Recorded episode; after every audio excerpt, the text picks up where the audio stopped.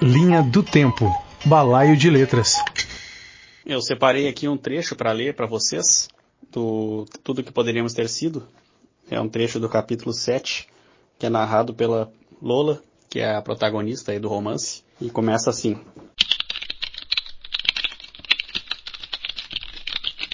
Por quanto tempo mais conseguirei manter essas formas impecáveis com o estilo de vida que eu tenho levado? Até quando apenas uma boa genética será suficiente? A velhice é uma cadela traiçoeira e impiedosa. O tempo destrói tudo. Um dia estamos bebendo, dançando, trepando e curtindo a vida. De repente, piscamos os olhos e estamos velhos.